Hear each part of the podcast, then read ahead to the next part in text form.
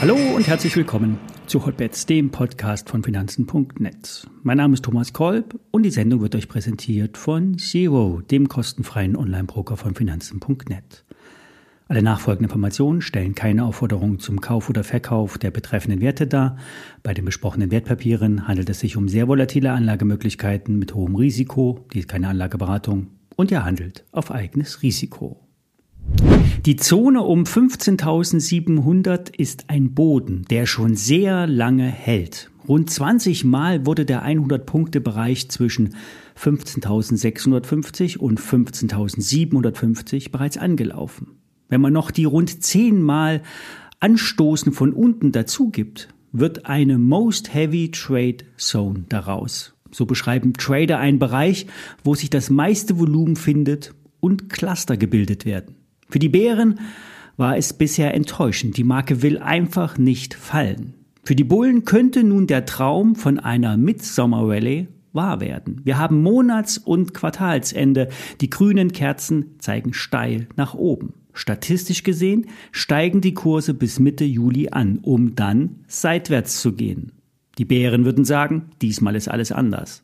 Der gestrige Anstieg, getragen von der US-Eröffnung, war stabil und geradlinig nach oben. Die automatischen Kaufprogramme haben den Markt stringent nach oben getrieben. Kommen nun weitere Anschlusskäufe rein, könnte sich das zu einer Midsommer-Rallye entwickeln, die uns nochmal über die 16.000 Punkte Marke im DAX tragen könnte.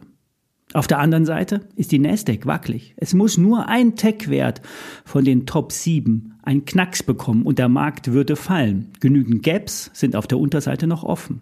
Dazu könnte ein Bericht des Wall Street Journals passen. Demnach erwägen die USA neue Exportbeschränkungen von AI-Chips nach China. Bereits im letzten Jahr gab es einen Bann für bestimmte Chips, speziell äh, eine Variante. Nvidia hat daraufhin die äh, KI-Medien umgebaut, um den Anforderungen der Regierung zu entsprechen, um nicht umgehen zu sagen. Und nun soll der Verkauf der sogenannten A800-Chips ohne eine spezielle US-Exportlizenz verboten werden.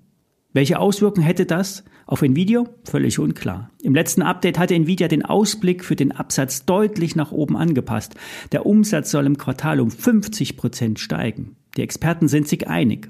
Künstliche Intelligenz ist da, um zu bleiben. ChatGPT ist nur eine Variante der sprachlichen Anwendung. Weitere werden folgen. Jeder, der derzeit short ist, sollte wissen, dass wir wieder ansteigen können. Der mögliche Abschwung ist nicht gesichert. Marius, ein Hotbeds-Hörer, fragt nach der Einschätzung zu Daltrup und Söhne.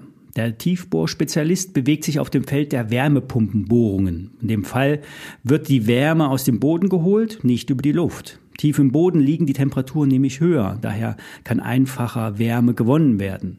Aber auch die Erderkundungsbohrungen für Lagerstätten aller Art spielen eine Rolle. In der Schweiz wird nach einem Endlager für Atommüll äh, gesucht oder erkundet derzeit. Auch Tiefwasser für die Trinkwasseraufbereitung könnte für die heißen Sommer ein Zukunftsmarkt werden.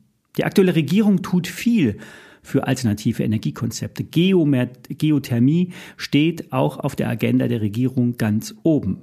In einer aktuellen Research-Studie werden die Umsätze mit 40 Millionen Euro für das laufende Jahr beim Unternehmen angegeben. Der Gewinn sollte sich die nächsten Jahre stabil nach oben bewegen, auch wenn der Lohndruck spürbar ist.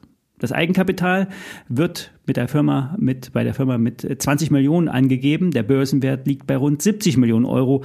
Das KGV ist mit Mitte 30 nicht gering. Die Fantasie liegt in den Projekten, die der Bund anschieben will. Bis 2030 sollen rund 100 zusätzliche Geothermieprojekte angestoßen werden. Die aktuelle Auftragslage ist gut. Bohrungen im flachen Erdbereich sind quasi ausgebucht in diesem Jahr. Im Bereich der Tiefbohrung konnte ein Großauftrag der MTU München gesichert werden. In Mecklenburg-Vorpommern wird ein bestehendes Geothermiekraftwerk erweitert. Damit sind die Kapazitäten gut ausgelastet bis in das nächste Jahr hinein. Fazit? Die Lage ist gut, die Kosten von Seiten Personal hoch. Die Marge wird dadurch belastet. Drei bis fünf Prozent Marge sind nicht viel, da darf nämlich nichts schiefgehen.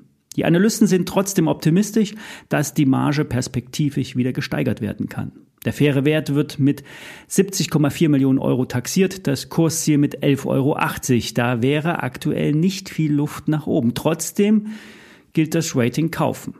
Ich stelle euch die Analyse von SMC Research in die Show Notes. Wer sich für die neue Generation von Dividenden-ETFs interessiert, den empfehle ich mein neues Video im YouTube-Kanal Tippchecker. Wir hören uns Freitag wieder. Alles Gute.